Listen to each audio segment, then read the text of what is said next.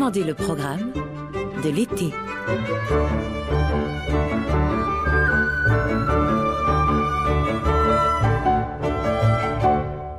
Camille Dorec.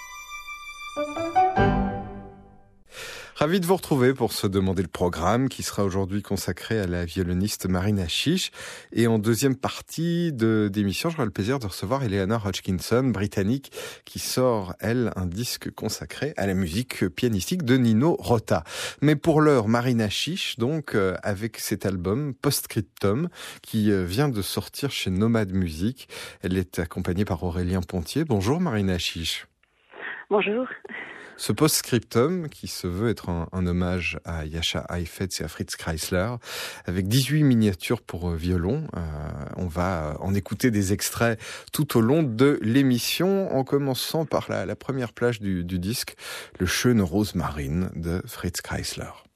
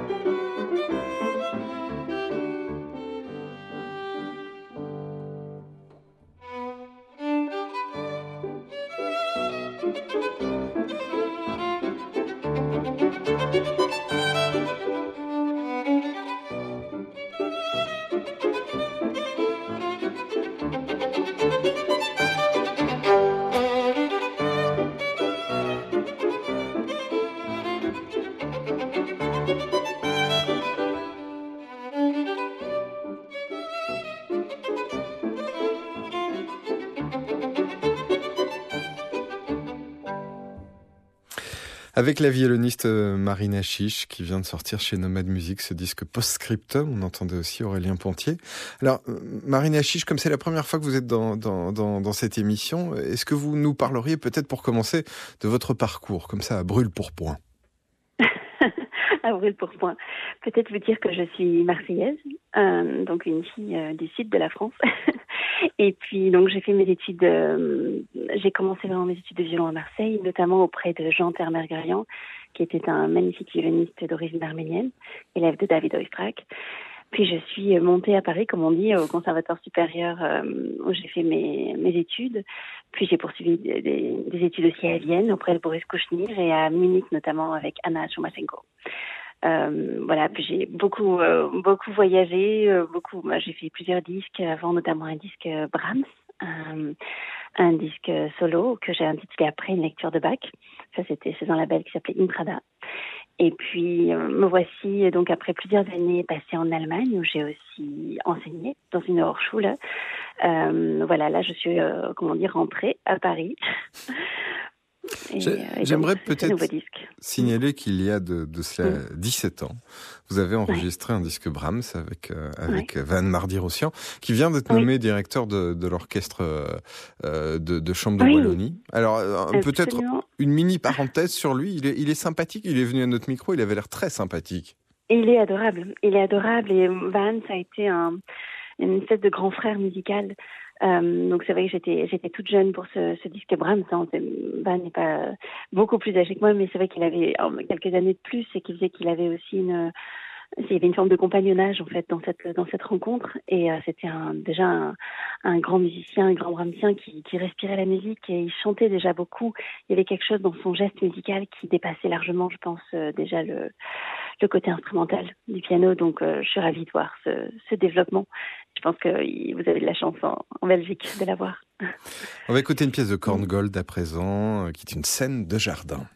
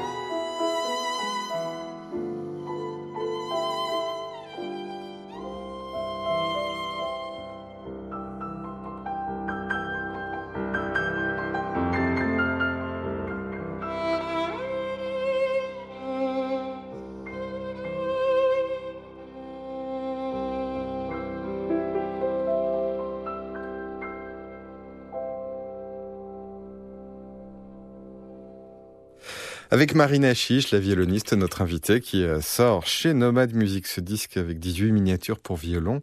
Euh, Marina, vous l'enregistrez avec Aurélien Pontier. Petit mot d'abord peut-être sur, euh, sur Yasha Heifetz, hein, vu que ce disque se veut être mm. un double hommage à Heifetz et à Chrysler. Alors Chrysler, c'était déjà un, tout petit peu plus en vaurien, mais ça on en parlera dans un instant, à mesure où, il a été l'un des, des grands faussaires de l'histoire de la, de la musique, même s'il a jamais, même s'il a jamais inventé son talent, ça c'est sûr. Mais ah euh, Heifetz a plus une, une figure euh, d'archange de, de la musique, même s'il avait son petit caractère. C'était un violoniste immense et extraordinaire. Oui, en fait, euh, souvent quand on interviewe des, j'imagine, enfin, vous, avez déjà euh, rencontré cette situation. Et s'il ne doit rester qu'un violoniste, sans doute c'est Heifetz euh, pour tous les, les, autres violonistes. Et bon, pour moi, pour moi, c'est Milstein, hein, mais bon, chacun son goût. Oui, alors bien sûr, il y a, y a tous ces, ces binômes comme ça. On a, euh, on aurait euh, Tolstoy, Dostoevsky, on aurait Heifetz, Milstein.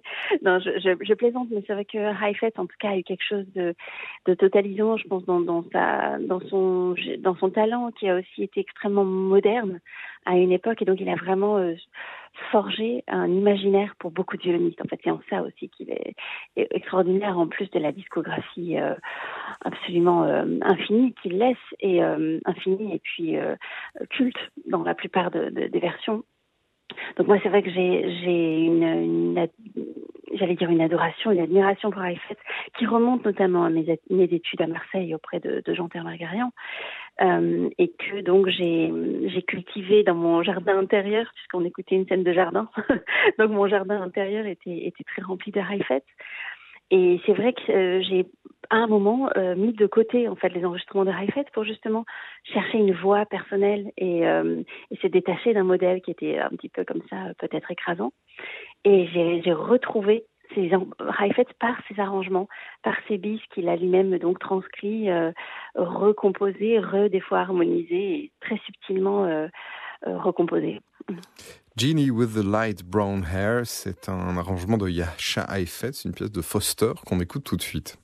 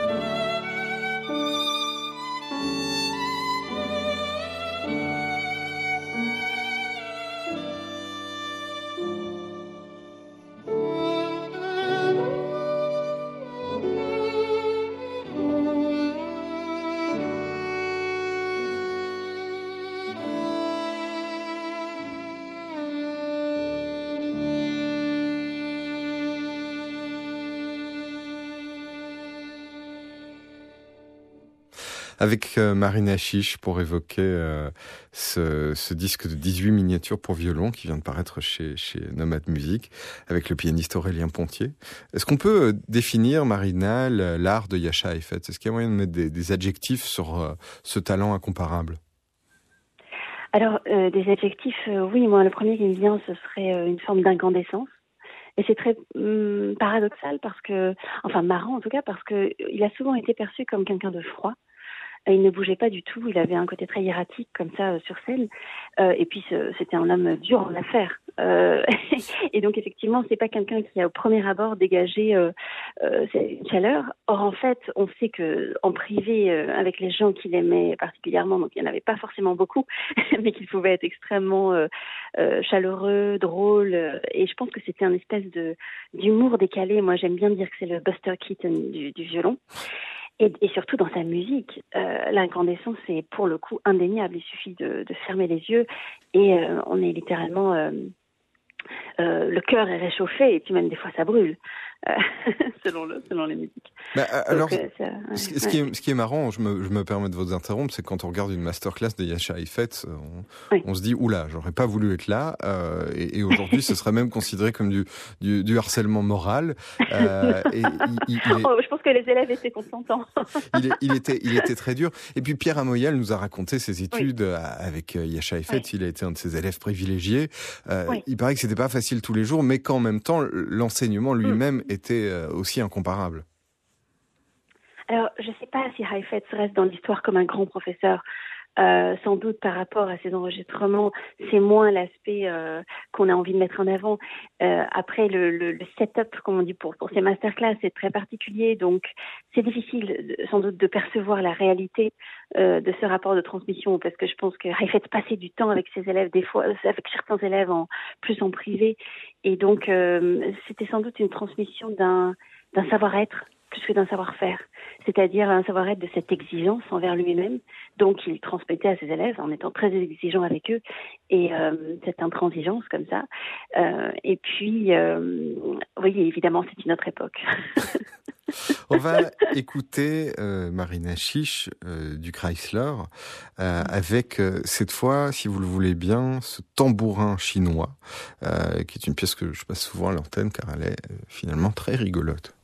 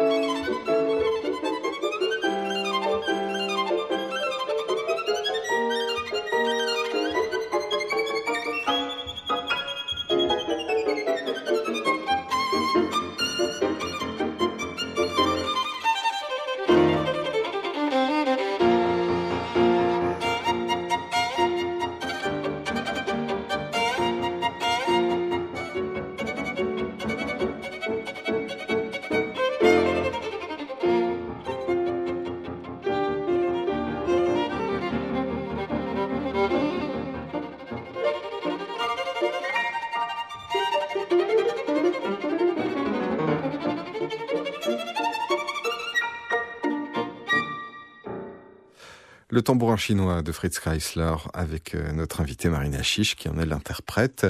Euh, je le rappelle, si vous nous prenez en cours de route, nous parlons aujourd'hui du disque paru chez Nomad Music qui s'intitule Postscriptum avec en sous-titre euh, un hommage à Heifetz et à Chrysler et c'est Aurélien Pontier qui, qui accompagne Marina Chiche. Je précise aussi qu'en deuxième partie d'émission, j'aurai le grand plaisir de, de recevoir Eleanor Hodgkins, pianiste et pédagogue britannique qui vient d'enregistrer un disque consacré à Nino Rota. Marina Chiche, on a évoqué Heifetz, euh, parlons de Chrysler. Alors j'ai parlé de Vaurien tout à l'heure, euh, c'était pas du tout attentatoire à son talent de, musicien, vu, que c'est peut-être justement son excès de talent qui lui a joué des tours. Hmm. Absolument, oui, il y a cette euh, fameuse histoire que en fait Chrysler avait envie, avait besoin de s'écrire lui-même des, des bis euh, c'est donc ces pièces qu'on joue en rappel à la fin d'un concert. Et il a donc euh, il a prétendu à une époque qu'il avait retrouvé des manuscrits euh, dans un couvent du sud de la France et avec toutes ces pièces un peu baroquisantes. donc vous avez des pièces de Pugnani, Chrysler ou voilà des, des, choses comme ça qui en fait après coup s'avèrent plutôt des pastiches et c'est parce qu'il ne voulait pas qu'à l'affiche de ses récitals, il y ait marqué euh, Chrysler joue Chrysler. Euh, euh, voilà, c'est-à-dire d'un point de vue commercial, c'était compliqué. Et ça a fait scandale à l'époque quand finalement il a révélé la supercherie. À une journaliste, une journaliste anglo-saxonne, il, a fini par avouer que c'était lui l'auteur des pièces. Exactement, et ce que, ce que certains critiquent, je crois que du Times lui a pas lui a pas pardonné en fait, comme le prenant comme une, une vraie trahison. Alors moi je pense qu'en tant que que violoniste de nos jours, on peut que rire énormément et sourire à cette histoire et surtout être très très reconnaissant parce que nous a euh, Chrysler nous a laissé là des, des trésors, euh, des trésors de répertoire et, je trouve que c'est des, choses qu'on apprend souvent jeune euh, quand, on, quand on commence à l'apprentissage du violon et en fait de les, les revisiter vraiment dans un contexte de bis, de concert et puis donc on a vraiment, moi, j'étais fascinée par la, la finesse, en fait, de, de, ces, de ces arrangements. Et puis, il y, a des pièces purement géniales. Comme par exemple Marina Chiche. Euh, ben, toutes les, les, les trois valses, hein, donc que ce soit le, le Liebesfreude, Liebesleid, Marine, ça c'est c'est des perles absolues. Enfin, je veux dire, y a, on est de niveau du, du, tube de pop. Enfin, je veux dire, ça, vous l'écoutez une fois, vous le chantonnez après, et puis ça vous lâche pas en allemand on est des, des quoi, c'est des, des vers dans l'oreille qui, qui, qui, qui s'incrustent et puis vous, les avez en tête. Et ça c'est quand même, euh, je veux dire, dans, dans un contexte de, euh, de popularisation de la musique classique que Heifetz, euh, excusez-moi, je n'arrête pas de, de, bah, mélanger. On les, confond forcément. Oui, oh, pourtant ils sont, ils sont bien différents, mais que, mais que Chrysler euh, euh, avait vraiment à cœur. Mais je pense que Heifetz aussi, d'une autre, d'une autre manière. Euh, et on voit que c'était aussi une époque où le fait que les grands violonistes s'approprient ces, ces belles mélodies ou les composent eux-mêmes ou les arrangent, euh, donnait aussi, euh, avait à cœur de, donner une musique euh, qui faisait plaisir, qui était agréable à entendre et pourtant très sophistiquée. Donc je trouve que c'est intéressant ce que ça nous dit en nous en 2020 dans la place de la musique classique. Alors je vous posais pas la question innocemment parce que précisément on va écouter Liebesleid de Franz ah. de Fritz Kreisler pardon et on vous retrouve tout de suite après.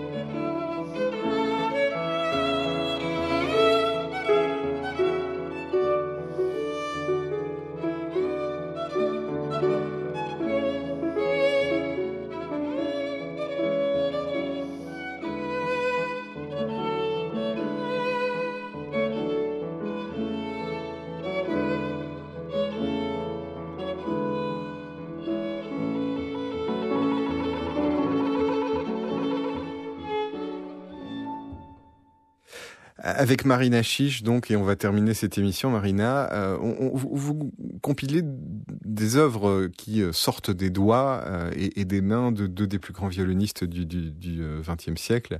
Est-ce que, en, entendant ces pièces, on peut faire une cartographie précise de leur violonisme respectif? Est-ce qu'on entend l'éthique des uns et des autres à travers ces pièces auxquelles ils ont contribué? Alors, euh, c'est-à-dire, euh, on a des enregistrements de Chrysler qui joue sa, musique lui-même. On a les enregistrements des Hi-Fest qui jouent ses, propres miniatures. Donc c'est vrai que c'est très difficile de complètement dissocier les œuvres euh, de leurs interprètes, compositeurs, auteurs. Donc c'est vrai que on, les entend. Moi, je pense qu'il y a quelque chose d'eux qui, transpire de leur violonisme. Donc euh, d'un certain type d'élégance. Donc, par exemple, chez Chrysler, il y a toute cette finesse de, de, l'archer, de, la maîtrise de, la main droite pour donner cette élégance toute viennoise, etc. Chez Heifetz, euh, il y a quelque chose comme ça de euh, de nonchalant des fois ou de, sans état d'âme. Donc, il faut, vraiment aussi. Euh, je pense que les gestes on les, on les perçoit en fait dans, dans l'écriture et c'est vrai qu'en tant qu'interprète de ces œuvres, ben, on a envie de, de, les, de les convoquer, de les capturer. Merci infiniment Marina Chiche d'avoir été avec nous aujourd'hui. Merci à vous. Et euh, nous, on va continuer l'émission avec, euh, je le disais, euh, cet enregistrement qui est le premier volume d'une intégrale pianistique de, de l'œuvre de Nino Rota, donc le compositeur entre autres de, de, de, Fellini, mais aussi l'auteur de la musique du Parrain ou de Mort sur le Nil, par exemple, Eleanor Hodgkinson, donc pianiste britannique, qui signe ce premier volume. On va en écouter un extrait.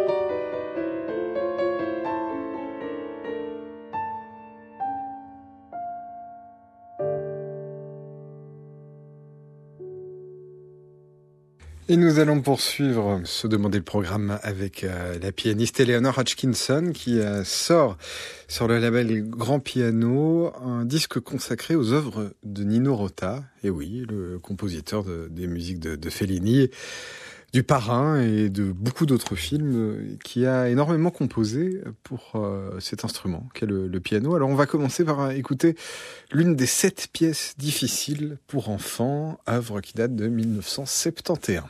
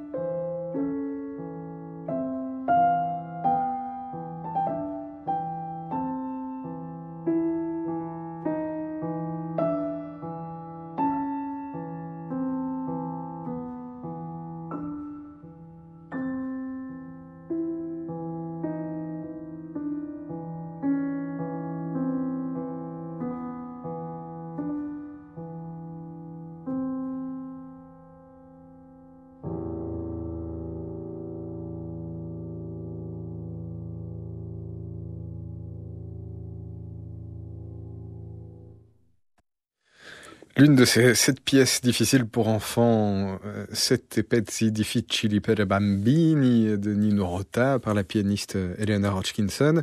Euh, nous sommes au téléphone avec Eleanor Hodgkinson. Bonjour, chère Eleanor. Hello. Hi. Donc on, vient d'entendre l'une de ces euh, sept pièces difficiles pour enfants de, Nino Rota, on en parlera dans un instant. Avant toute chose, je voulais savoir ce qui vous avait poussé à enregistrer la, musique de, ce compositeur qui, euh, on le rappelle toujours, est principalement connu pour sa musique de film. Um, yes, um, he, is, he is very well known for his um, film music, um, and that's, that's how I first knew him um, through um, films such as The Godfather. Um, but actually, my first contact with Uh, the concert music of Nino Rota was through chamber music, through his trio for clarinet, um, cello, and piano.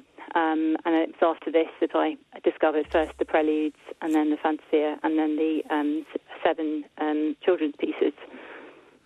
Alors le, premier contact euh, d'Eleanor Hutchinson avec la musique de, Nino Rota, à part euh, les, musiques de films comme Le Parrain, euh, ça a été une pièce de musique de chambre, un trio pour clarinette, violoncelle et, piano.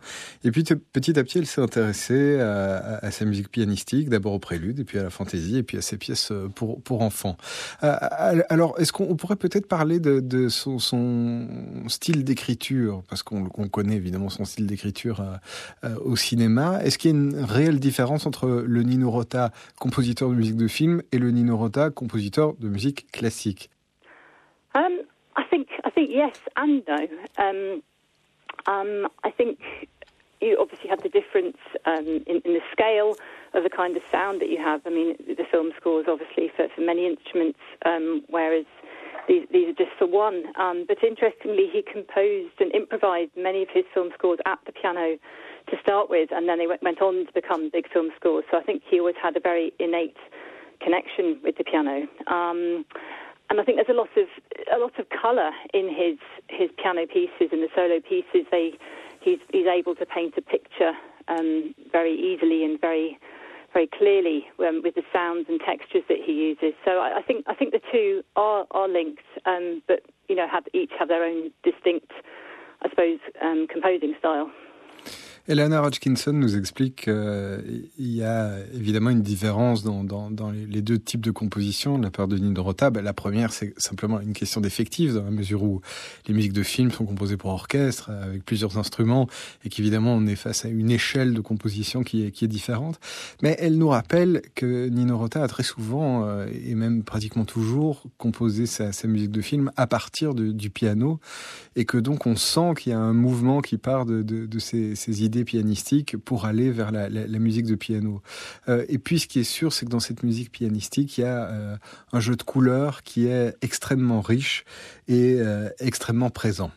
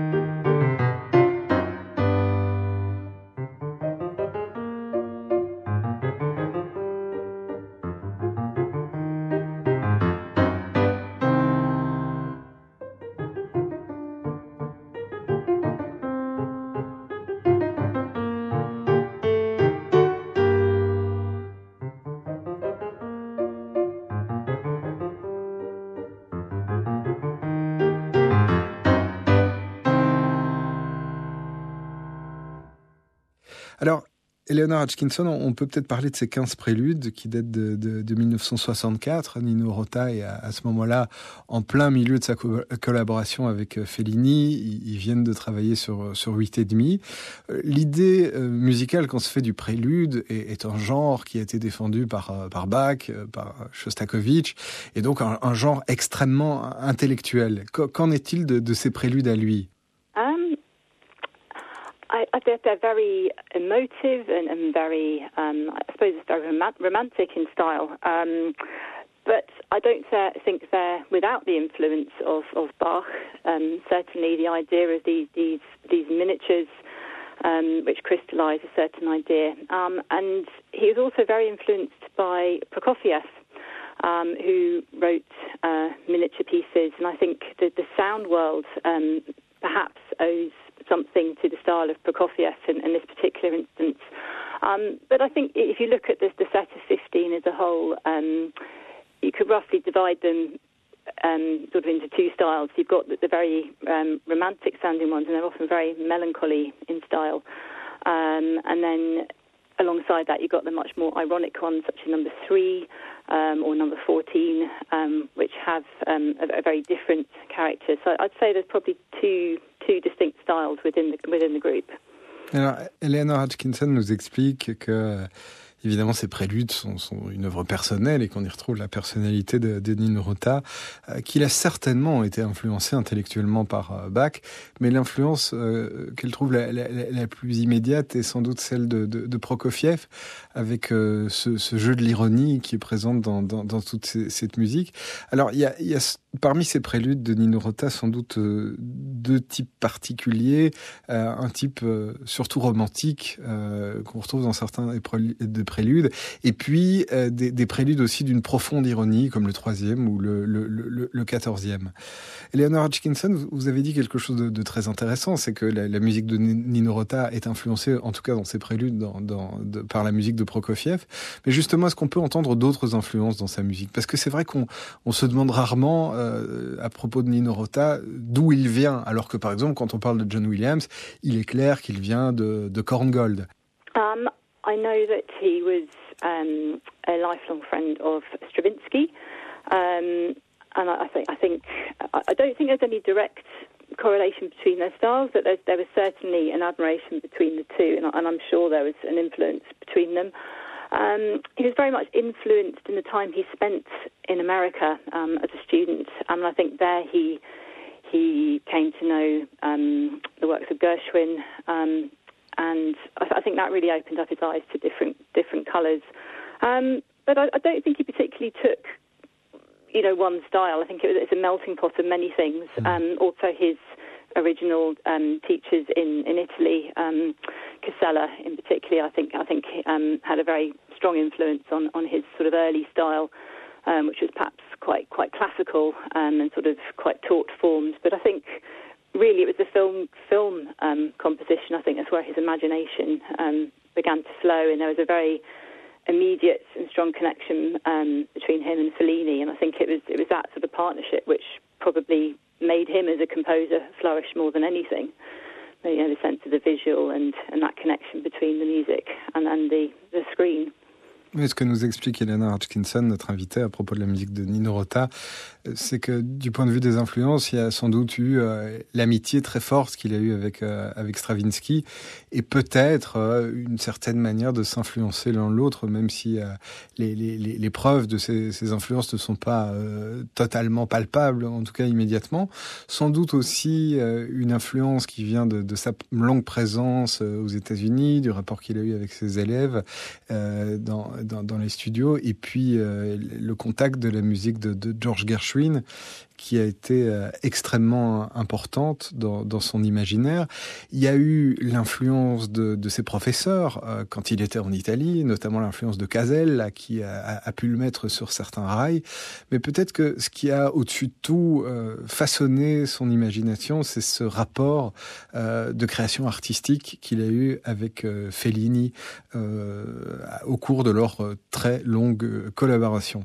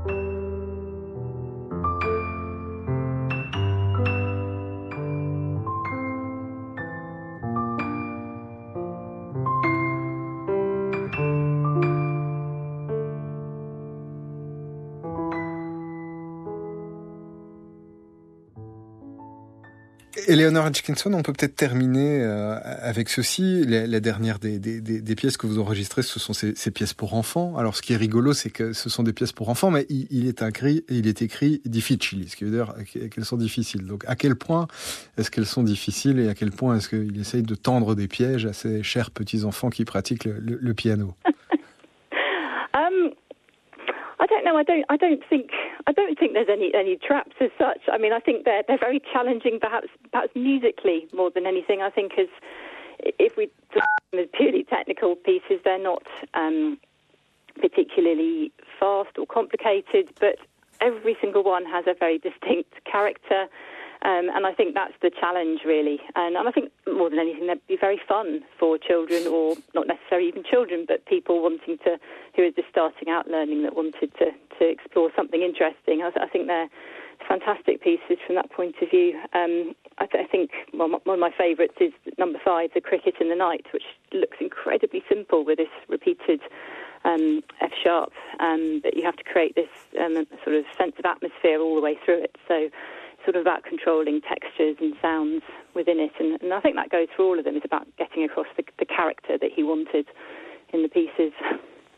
Alors, ce qui est euh, surtout euh, difficile mm, parmi ces pièces, c'est pas tant l'interprétation technique que les, les, les, défis musicaux qu'il représente et les, les défis de, de, caractérisation de chacune de, de ces pièces.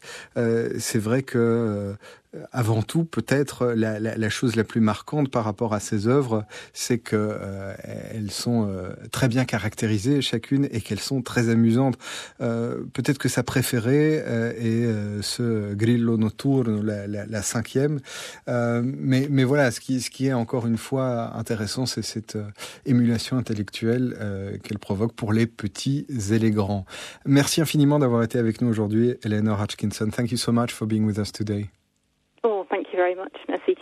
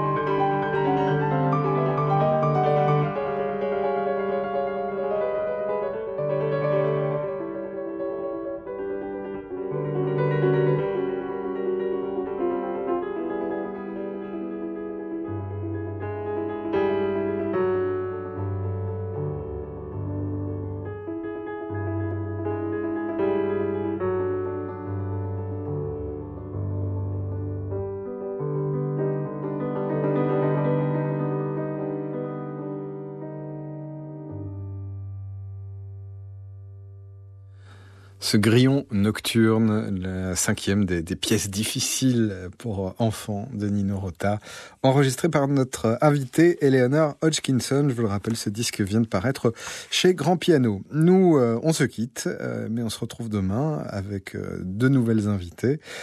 Il s'agira de la mezzo-soprano Kate Lindsay qui vient d'enregistrer un disque sur Ariane abandonnée, et puis la flûtiste Maria Andrade qui, elle, s'intéresse à la musique de Dans un petit instant, vous retrouverez Christine Gislings pour le concert de midi. Et puis j'en profite pour remercier Céline Decoq qui euh, m'a aidé, comme chaque jour, à préparer cette émission. Très bel après-midi.